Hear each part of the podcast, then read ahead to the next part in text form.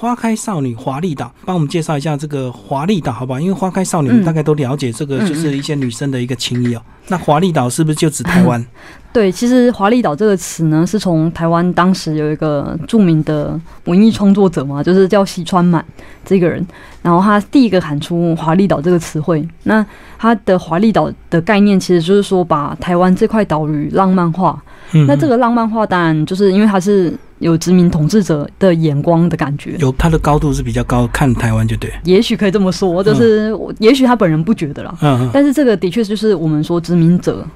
怎么去把他殖民的对象浪漫化这件事，不是走西川满在做，实际上日本殖民政府就在做。嗯比如说我们台湾有非常多的热带植物，或者说我们大学里面几乎都有椰林大道嘛。可是事实上台湾原先没有那么多椰子，就是没有那么多椰林，是因为他们想把台湾打造成一个南洋的热带的岛屿。嗯，所以，我们北回归线以北，原先可能没有那么多热带植物，但是呃，日本殖民政府把台湾打造成这个样子。那华丽岛，西川满会喊出来，其实是搞不好思维非常相似。他把他所见的岛屿，用加上他的幻想，打造出更华美、瑰丽的台湾这块岛屿。那它是不是真实的台湾岛屿呢？恐怕未必。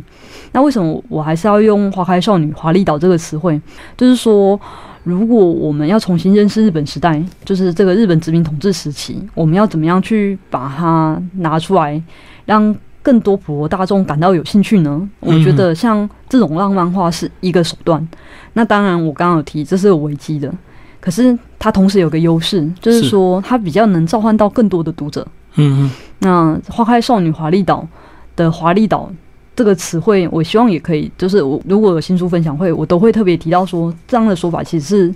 有危险的，嗯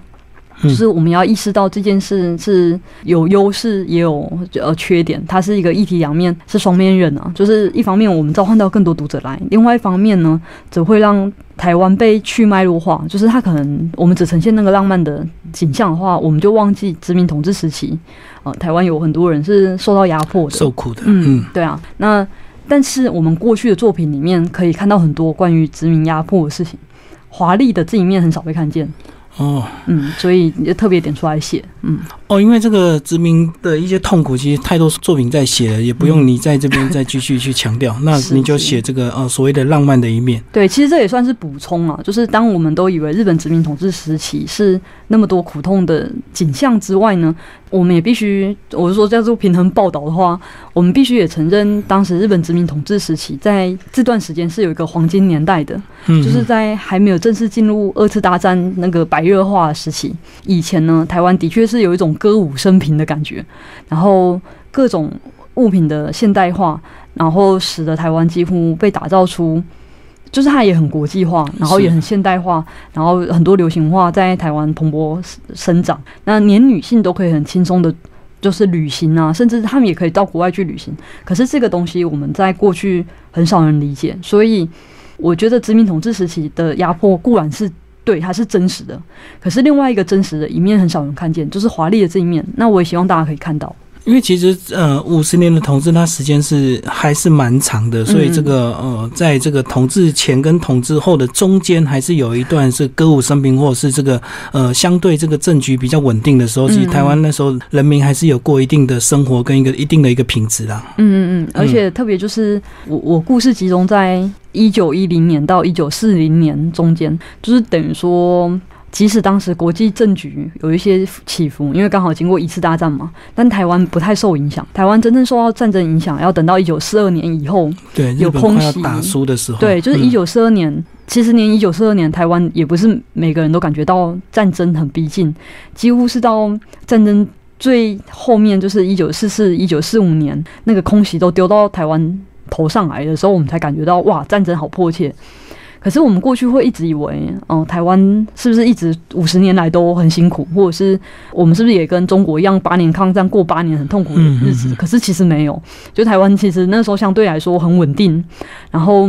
流行文化来说，不管是衣服这种时装，就是时尚的东西的追求，或者是流行音乐，嗯然后电影。很少人知道，一九三零年代台湾的电影正在蓬勃发展，所以当时我们是很国际化。嗯那这一面真的很少人提耶，就是就是因为台湾写日本时代的人本来就很少了，是，然后去写这种很流行文化、很女性所见所闻的这些东西，几乎是不被看见，所以这太可惜了。我们一定要写出来，所以才会说。它不只是华丽岛而已，它是少女的华丽岛嘛。而且我觉得，即使那些学者他知道，他也想故意忽略掉这一段，因为他就是不想歌功颂德日本对台湾的一些贡献或者是一些好这样子。因为毕竟，如果说日本时代的好，就是有一点政治不正确的。对啊，对啊。所以学者会更谨慎啊。我相信学者他会很如实的在论文里面呈现，比如说当时一九三零年代就有电影。然后有非常多戏院正在就是建起来，就是当时有台湾总督府有办史政四十年，就是他们统治台湾四十年的台湾博览会。这台湾博览会非常的盛大，盛大到就像我很难形容，比去年的四大运还要盛大那种状况。嗯嗯，就是台湾最盛大的一个高峰期就在台湾博览会。对学者可以用计时的方式把这个记下来，可是记述下来之后。他的故事不会流传到民间，就是我们一般人也会不了解，也不会去看这种这么生硬的一个这个研究报告了。嗯，而且其实我也知道，这个日据时代，这个很多日本的这个留洋的一个建筑师，也是把大量的一些欧美的一个建筑用应用在台湾。是是，所以现在我们才会看到这么多日据时代的一个建筑，一直到现在这样子。嗯嗯嗯，就是其实当时台湾真的那个国际化是包含美学的，就是。它是我们所见的广告啦，或者是平面包装，就是商品的包装，嗯，然后到更大的硬体不动产，就是建筑，它都是非常跟着国际潮流的。那其实这本书呢，分为是十个这个短篇的，那是来帮我们介绍一下。呃，大部分的主角还是由这个呃花开时节这些主角来延伸。那你怎么去取舍？到底哪一些人他还额他还要再额外去写一些东西，然后来延伸？你这十个这个短篇，它有一定的一个脉络吗？其实我们开始之前就稍微聊一下，说呃，到底哪一个是前传呢？但是 其实真的很难说，因为这两部作品其实有点像是同步创作。嗯，为什么这么说？我妹妹在。因为也要提到若辉，我双胞胎妹妹，她在二零一四年我们开始正式决定要来一起做这样的小说创作的时候，我们必须同时设想很多。就是考据和创作两方面，那结果他在二零一五年二月的时候被医生宣布说他生命只剩三到五个月。对，那我就想说，我可能写长篇小说也来不及在三到五个月之内写完给他看嘛，嗯所以我决定先写一个短片给他看。是，那在《花开少女华丽岛》里面的第一篇，其实又叫做《花开时节》。嗯，这个短片《花开时节》才是整个《花开时节》系列的第一篇。嗯，所以那一篇我是写出来给我妹妹看，然后让她知道说故事大概是这样的调性。但他没有立刻走掉嘛，我就在写完《花开时节》这个短片之后，赶快迅速的进入到长篇的《花开时节》的创作。然后此时他们就等于说创作是并行的。那妹妹过世之后，就是我的《花开时节》长篇大概写了一半。依照我妹妹的，就是遗愿呢，我把长篇写完。但同时，我我发现说，长篇小说书写的时候有很多角色，我好像不是那么理解他们的生命历程。那我必须有一个方法让我理解。或更深刻的了解他们在什么时候会讲什么话、做什么事，所以我就为他们写了短篇小说。因为其实你如果这个听众朋友，你有去年那一本书呢《花开时间》，你去看他的人物架构表，你会很压抑说：哇，怎么这么多人怎么看呢？可是你看到最后，其实有一些人他其实出现的篇幅并不是那么多。嗯，他也许就是一个名字这样带过去，所以最后呢，哦，就补充来这个你的这个今年的一个出版品哦，叫做《花开少女华丽岛》，包括我们讲的这个呃学子的。一个哥哥他，然后他在东京为什么要自杀？那自杀就是因为听说他跟一个女孩子怎么样怎么样，结果那个女孩子就变成这个对天亮前的恋爱故事对的一个女主角这样。是是，就是类似诸如此类的。我们用在那个长篇小说里面，我们几乎看不见他们的声音，对，那就太可惜了。我我觉得在我们看不见的地方，有很多故事正在发生。那花开少女华丽岛其实就是在补充在花开时节里我们看不见的。声音看不见的故事。那除了像这种根本可能没有人记得跟哥哥殉情自杀的那个饭馆的陪酒女士，是，然后就是居然以她为主角来来写这样的故事。那同样的也会有出现，比如说呃，《花开时节》里面就是二房的赛姨，那个妾室叫秋双关。嗯，那秋双关这个人到底为什么用异端的身份加进他们家？做摄影，他平常都在想什么？做什么事呢？我们也都不知道，所以我就来写邱双关的故事。可是你当初用这样的一个设计，这个呃，有没有想到，万一这个读者如果没有看到你去年的书，今年来单独买你这本这个短篇小说，他看得懂吗？绝对看得懂。为什么这么说呢？因为它作为一个独立的短篇小说集，集结十篇，里面有九个角色，是应该说有九篇。的主角都是从《花开时节》里面来的，没有错。可是有一篇叫《站长的少妻》，那个人是完全没有出现在《花开时节》，对，完全是为了把这十篇串接在一起。所以我们就会发现说，比如说《站长的少妻》这个短篇小说，还描写原本的丰原站台中丰原站的站长，他娶了一个小他十七八岁的少少女作为老婆。嗯，那故事主角其实是这个少妻嘛，年年少的妻子，很年轻。嗯，对，那。他以前都会，因为他先生在丰原站担任站长，所以他一定都会从宿舍搭车到丰原站，然后买凤梨汁去给他先生喝。可是他自己本人呢，都会去妈祖庙拜拜。嗯，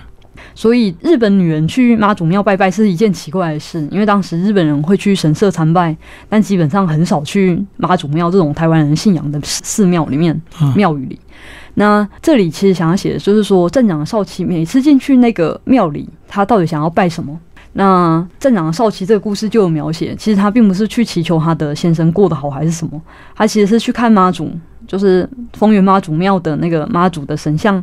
脸啊，其实很明显是少女的脸。就是各位如果有兴趣的话，可以去丰原慈济宫看一看。一下。对，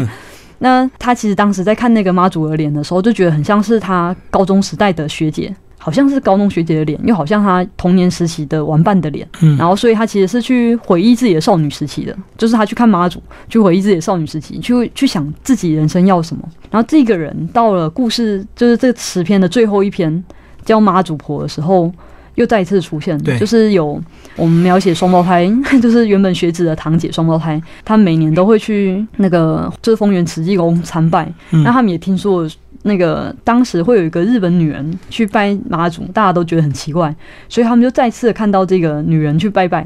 于是这个故事的主要叙事者叫做恩子，恩子就是心想说，这个人是会拜什么呢？就是去拜祈求老公过得平顺，对恩子而言是不可思议的。对，所以其实这个是一种回应，就是原来少女们这些少女们从来就没有把男人放在心里，嗯，是刻意把它扣连在一起，把它串成一一串。让这个故事是有完整性的，所以没有看《花开时节》，光是看《花开少女华丽岛》，都可以像是呃有个故事，隐隐约约有个线把它们串在一起这样。嗯，哦，你讲到恩子，就是其实我们之前没有介绍到这个恩子的这个双胞胎，有你们自己彼此的影子在里面，恩子跟豪子。因为要说有影子吗？我想多少是有，因为我我们性格来讲不像啊，就是恩子的性格比较跋扈啊，就是比较尖锐。可是我年纪小更小的时候，可能 可以说有那种尖锐的性格，但现在已经完全没有。嗯，所以他们没有很像。然后豪子也非常温和，我们也不是这种这种性格的温和。那但是有一点很像，就是那个对双胞胎里面。有讲到的一句话是豪子比较病弱嘛，所以豪子曾经在快要死掉的时候跟恩子说：“我们两个有一个人活着就好了。”然后这句话其实我妹妹也跟我说过，就是她觉得我们两个是一样的，就是我们两个 DNA 是一模一样。对，所以有一个人活着就很像是两个人都活着。嗯嗯，所以的确有一些东西埋进去。嗯，所以这个。是无形写进去的，好像也不是刻意，对不对？有时候写作就这样，嗯，这个情绪到了很自然，就把它投射进去。对啊，偷偷的，也不是我自己刻意偷渡这样子。其实还有一篇呢，这个里面提到这个木棉花，又哎讲到哎，其实台湾一开始没有木棉呢，是这个日剧时代引进来的。嗯，木棉的话应该是有啦，就是呃，凤凰树才是日本时代没有，然后木棉是有的，而且木棉有一点特别，木棉是以前在平埔族里面就还蛮常使用的。他们当时叫斑枝花，然后拿来做祭祀，也会做，就是把它腌制来吃。嗯，但是这个木棉到了就是汉人开始比较多的时候，就我们比较遗忘掉我们跟这个植物的互生关系，因为原住民很多生活里面的许多事物都是跟植物密切相关，但汉人比较没那么密切，嗯，也是有点可惜。然后我在写这个故事的时候，就有刻意运用了一个元素。说他们把木棉拿来做花茶，因为这件事其实是原住民他们可能会会去想到把它入入菜或者是用在食物上。那他们两个作为汉人，他们也是偷偷的用了一个小小的点，这个几乎没有人发现。哦，很小的梗就对，对啊还好你有说明。其实木棉这篇有提到这个当初这个皇太子来到台湾，嗯，就把这个当初的这个史实去写进去这个这个短篇小说里面。是是是，一九二三年的时候，呃，当时的就是后来的昭和天皇，对，当时是皇太子，这是台湾殖民统治以来最大的一个高官，也不能说，就是以身份最尊贵的，就是这一次皇太子行启，就是来台湾巡视这样子的概念。然后里面就有提到这个第三高校，第三高校是现在的哪一间学啊，校？这个是中山女高，台北第三高女是现在的中山女高。那这一点有点有有意思的地方是，当时皇太子行乞的确真实史实中有安排去看中山女高，呃，当时叫台北第三高的女学校。嗯，然后真的当时也有人演奏钢琴给皇太子听，然后这个人呢就姓廖，就是。所以我在这个故事里面就写了一个史实，说那个廖学妹最后弹钢琴给皇太子听嘛，这个是真实存在的史实。那这个东西是我在文献里面里面看到，说就是他原本是一个云林林家，嗯、他的祖母姓廖，然后他曾经在台北第三高女就学的时期演奏钢琴给皇太子听，然后我就觉得哇，这也太有趣了吧！然后于是我就开始找皇太子行乞的路线，然后发现皇太子行乞的其中一站真的就在中山女高，他停了大概十五分钟到二十分钟，非常短。然后我就想说，所以他听完曲子就走了吗？嗯可是无论如何，表定上是这样子，然后实际上我们也从口述历史知道，真的有人演奏钢琴给皇太子听。然后有考究出来当初弹哪一首嘛？因为其你里面，其实你里面这个小说里面章节对一些呃音乐的一些曲目还描述的蛮详细的。对，但是我无法得知 当时中山女高演奏什么给皇太子听。其实讲到这个钢琴啊，这个又讲到这个合欢这一篇，这个哦，讲到女童吴翠，她的两位钢琴老师，嗯，其实最主要是。就是他曾经经历过两个启蒙他的老师，然后最后他遇到了一个他真正觉得可以叫他老师的那个钢琴教师，是。就是他以前受到启蒙或者是受到栽培，前面两位钢琴老师只要一离开家庭教师这个身份，他就不称呼他们神圣，他就会称呼他们什么什么赏这样子，就是称呼用尊称，但是不是用老师来称呼。那这个是描写师生关系，就是老师在追求自己的钢琴情谊。少女这个她原本是女童，就是从小小女孩开始写到她变少女。那她其实也在追求钢琴的技艺，这两个人都在追求钢琴的技艺。但是非常有天分的这个少女，她只只受到一个老师的技术所臣服嘛，他臣服于这个老师的技术。可是这个老师才是故事里面的真正的主角啊，就是说。这个老师的技术，钢琴的技艺那么强，强到其实可以媲美当时的钢琴演奏家，甚至比很多钢琴演奏家都还要好。可是他最后只能选择婚姻，其实也是在讲当时台湾的确史实中有非常多的音乐家、钢琴家或呃演奏声乐家这样的，就是歌唱的。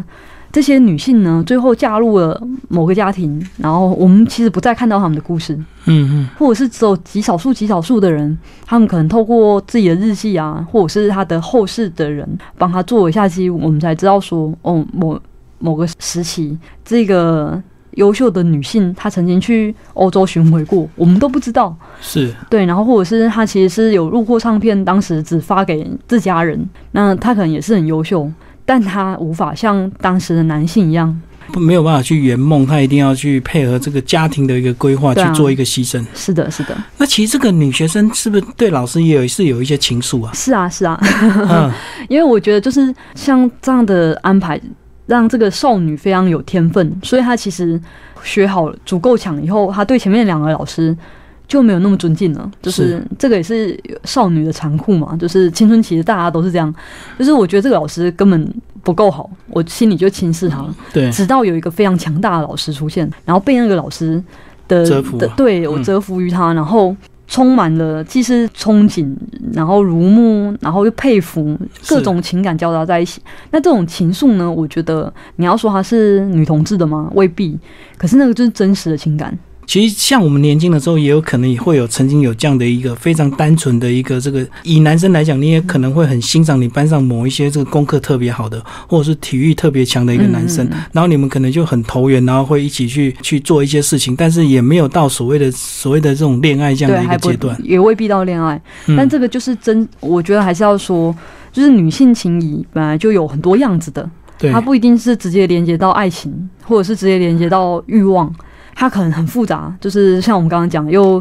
竞争又友好，然后或者是我既嫉妒他又喜欢他，这种真实的情愫你很难归类。就是人的情感本来就没有办法归类嘛。那这样的故事十篇里面，其实描写很多类似的无法归类的女性情谊这样子。所以像这个这篇钢琴的这个女主角，最后叫吴翠，然后她最后就是嫁给她哥哥这样子，嫁给学子的哥哥。嗯，对，汇丰汇丰哥哥。所以也是她也是迫于无奈这样子。迫于无奈，就是因为家庭安排啊，这样子。嗯嗯嗯。这可能是我个人在这两部作品里面，就是《花开时节》跟《花开少女华丽岛》都有一个。固定的想法就是女性其实很难挣脱这些安排，特别是这些安排一开始都是友善的，就是家里都是为你好啊，我帮你安排了最好的，或者是我我想要给你我们全部的人都觉得最好的东西，所以你反而更难抗拒。就是他也不是叫你去做不好的事情，或者是把你卖掉，或者是把你干嘛，反而相反，就是。我把一切最好的都给你，对，帮你安排最好，让你不得抗拒。然后这个这样的安排，也许对你好，对家庭也会更好。所以这个好像在那当下的那个女生，她们都有一个自我牺牲来成全家里更好的一个想法啊。那接下来我们来介绍这个有一篇呢，其实哇写的这个非常的直接，非常的这个超过我的想象哦。这个两个少女居然纯纯的爱情，然后他们有一天要相约私奔，然后最后这篇小说呢叫做《孟丽君》呢，帮我们介绍一下为什么会写到这这么直接，然后两个女生。爱上了彼此，然后就真的相约要私奔。好的，其实金明大哥要提的是，里面有一段比较情欲、比较肉骨的描写。他其实那一段呢，也是我个人很努力对于情欲的描写尝试啊，已经是最大尺寸了。对，因为我我本人其实很不擅长写这个，所以可是我认为这十篇里面至少要有一篇可以比较明确的呈现出女性和女性之间也是会有情欲的。对，那就是选择了孟丽君。那这个故事的发想就是说。有一个，总之就是她是一个养女，到了大家庭里面去。那她其实原本是非常聪明，也有才气的一个小孩，智商也高。可是她作为养女，然后被期待成为未来就是不能结婚，然后要成为这个大家族里面就是女佣人们，就是当时叫使用人，女使用人们以后未来的头领。所以她是被栽培来。照顾大家的，照顾这个家庭的，然后他不能结婚，对他其实是不能结婚的，嗯，就长工的头就对了，对对对，但是他是负责女性啊，因为长工大部分是指男性嘛，那他这样的一个聪明又又脑筋转得很快的一个人，他当然在青春期的时候会开始思想比较多，说他真的就要被绑在这家里吗？然后他刚好又遇上他有恋慕的另外一个少女，那当这个他恋慕的少女提出说，我们一起逃去。台中市市市区里面去工作，然后他们就可以自力更生了嘛，就是他们不需要受到家庭的束缚，所以他就答应了这件事。那他去了以后。才也意识到说，其实呃世间的险峻跟他原先预期并不相同，所以他最后这个私奔其实是失败的。就是他的他恋慕的那个少女是有离家去工作了，可是最后这个女主角还是回到了自己原本那个大家庭里面去。嗯，然后回去之后，这个居然不是被毒打一顿，反而是这个呃，好像这个隐约这个他们知道他的这个事情，但是并没有怪罪他是。对，就是因为这个家里面其实是相当应该。说，相较于其他的家庭，这个家族的头领就是女主人，是那个这个养女的姨母。嗯，那也就是长篇小说《花开花开时节》学子的阿妈。那她她作为一个女性，而且是这个家族的蒸汽火车头的的概念，她其实对于女性的理解，或者说对女性的。认识有比较比较宽容啊，应该这样讲。那他的其他就是这个养女，就是叫阿兰。阿兰所遭遇到的其他人，比如说厨师，他们家的中破塞也是女的。那原本做女性使用人头领的那个人，嗯，当然也是女的嘛。那这些人其实是知道这样才气纵横的女孩，不可能没有自己其他的盼望、自我意识，就对。对，所以当他离开又回来的时候，他们其实是欣然的接受他回来，而且相信他。已经做了判断，就是他再也不会走了。因为他尝试过失败，他回家了，那你也不用怪他，因为他已经决定回来这个家，嗯就不需要再去指责他或怪他到底跟谁跑这样子。对啊，这可能是我个人的美学。就像你讲的，这个也许学子阿嬷她当年可能也曾经干过这种所谓类似这样一个事情，嗯所以她能够用这样的一个同理心来看这个所谓的阿兰姐这样嗯当初做的一个决定。对，就是我个人可能喜欢这样的呃描写，就是有人说过我的角色都很善良，或者是我的角色里面几乎没有坏人。都是很纯纯、纯真、纯纯的爱这样对，其实我并不是真的觉得世间没有坏人啊，只是我自己喜欢把目，光放在人有善良的那个部分，然后所以在描写的时候也会变成说大家彼此的同理心。是是，是对，那阿兰也就是在回来之后，他就完全认份了嘛。那这个认份是在《花开时节》这个长篇小说里面特别明显的地方是，阿兰几乎没有声音，就是他在长篇小说里面很难被注意到。可是我在写长篇小说的那个故事的时候，我我认为阿兰一定是他了解自己要扮什么角色，他就是要扮那个安静的、没有声音，但是要把所有事情都照顾的很好的那个角色，所以他一定非常聪明。嗯嗯嗯，所以，如果我们长篇小说无法写这个人的聪明和独特之处，我必须用短篇小说来补足来。补足这一点。嗯对，是的。那另外这本书呢，其实也得到这个呃三座文学奖，是不是也帮我们介绍一下这个 三座文学奖他们的角度各有不同，然后都各选中不同的一个短篇。嗯，应该这样说，我们这十篇小说等于说跟长篇一起同步进行，然后在书写的时候刚好。我也觉得台湾有几个文学奖是可以投稿的嘛，比如说这十篇里面就有三篇在木棉有获得台北文学奖，然后花开时节有获得台中文学奖。嗯竹花有获得南投县玉山文学奖。那这三篇，我们在这个书里面完全没有特别提出他得奖的事情，因为我并非想要集结一个文学奖得奖作品集，我是要写一个完整头尾互相贯穿的一个短篇小说集，它制成一个一本书的完整性。只是刚好他们投出去都有得奖这样子。所以你讲的这个没有特别强调，也是说怕这个呃读者如果这个被你这个注记哪一篇得到之后，他会特别去关注，反而忽略这个整体的一个完整性，是对不对是？是，就是怕大家会不会觉得啊，那有得台北文学奖，我先看看他好了。嗯，然后看了以后，就用同样的期待去看其他作品，我觉得这样太可惜。那为什么会分别投这几个？其实跟因为我们叫花开少女华丽岛，对，岛是一个岛屿的概念。我原本是希望可以把呃台湾头、台湾尾都有写到嘛，比较可惜的就是没办法写到东部啊，因为当时是中万铁路最方便，其实就是西部这边。那所以就是台湾头，我我虽然没有写到基隆，但是从台北开始，那最难就是有写到我们刚好提到合欢，其实在写高雄，所以中间的那个主花是在写南投，就是就是这样子把台湾的西半部大致上可能他们发生什么事情都点到，比如说站长的少期，甚至是有到阿里山上去的嘛。对。嗯嗯，然后这个少期，我那时候在看他后来是真的怎么样，有被摩西娜抓 他有跟摩西娜走，是不是？这个就是我为用放一个开放式的结局，让读者们自己去想，我就要解释吗？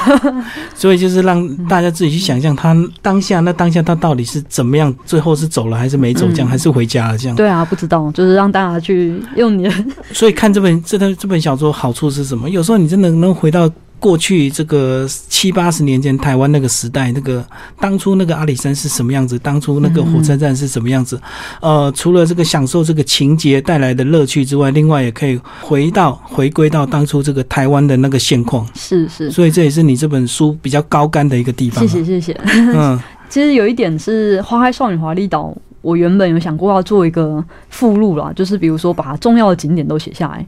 那希望大家可以按图索骥，说哦，原来故事发生这个场景，现在是什么？嗯，可是因为。这这个作品实在已经有点，就是我我已经写了待续，然后又有一个附录，专门在谈历史小说和时代小说，所以我再加那个附录进来，实在是不得了。就是它会不会太不那么小说呢？我会有点担心，所以我还是就保留了现状，因为我们花开时节那个长篇小说附录是存在那个地景，就是台中州的很多地景这样子。嗯然后我自己也有读者跟我说，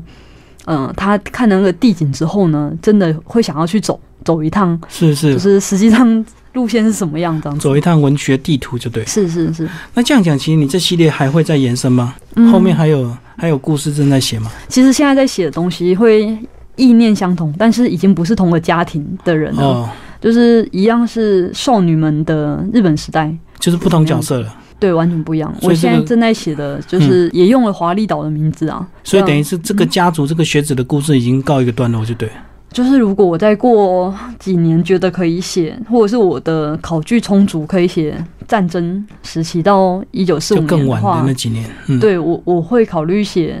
就是这个故事是有设想的，就是在战争的时候，这个杨家发生了什么事，战后的时候只剩下什么样的人，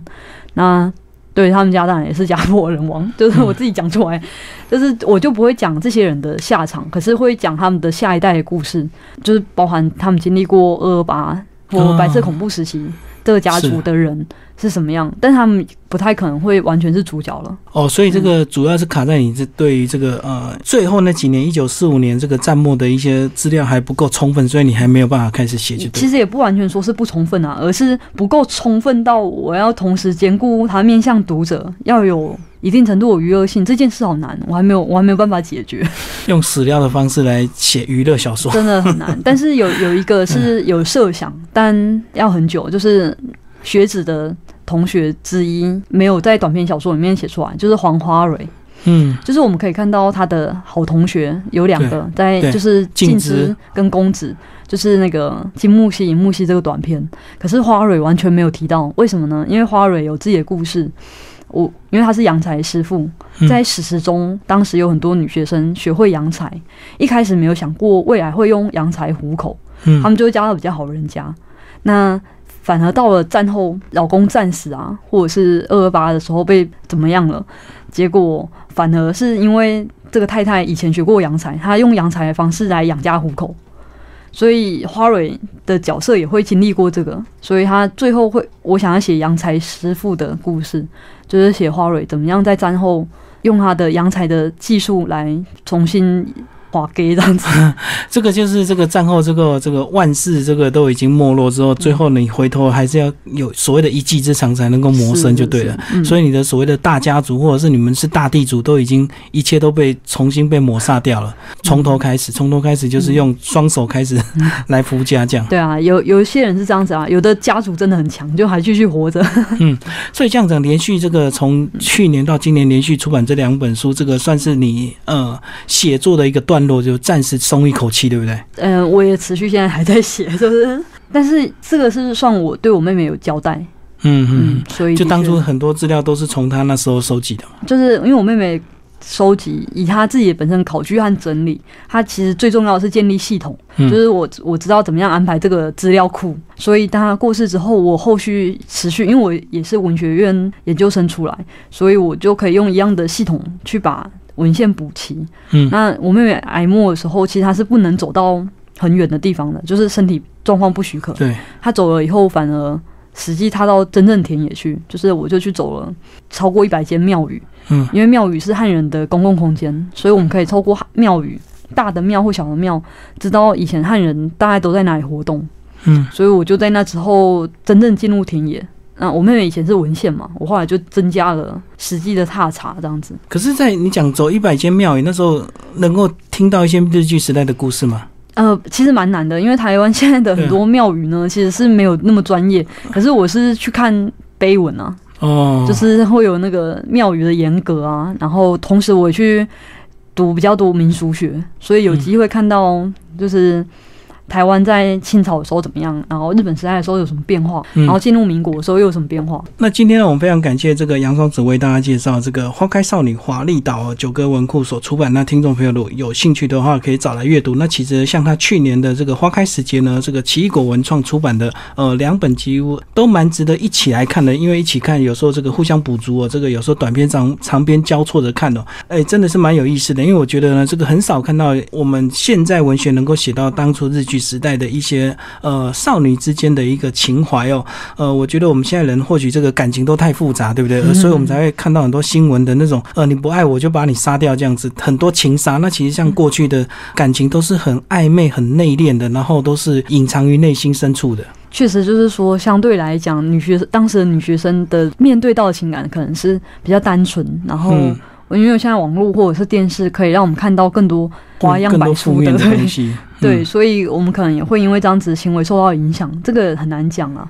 但是因为现在看到的资讯实在太多了，对，所以相对来说人性也比较复杂，是很合理啊。所以这样子，如果这个听众朋友有有时间的话，或者是有兴趣，可以找这两本小说好好的来读一读。这个回归单纯的这个学生时代，呃，我觉得这个在看这本书的同时呢，我们也曾经会想到过去的一些初恋。虽然我们的初恋不是在日剧时代，可是也是在过去二三十年前很单纯的一个时代。Mm. 所以像你这样这本书，其实呃，应该也蛮多读者回馈给你，他们会把他们初恋故事跟你讲，对不对？嗯，这个还好，反而会讲说，哦，我写到他们家乡以前的样子，嗯，所以他就是说，那我我也会去走走看之类的，这样子，嗯，蛮有蛮有意思的，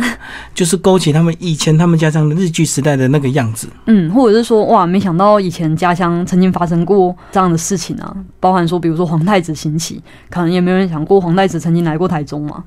是是是，嗯，今天非常感谢杨双子为大家介绍《花开少女华丽岛》九歌出版，好，谢谢，谢谢。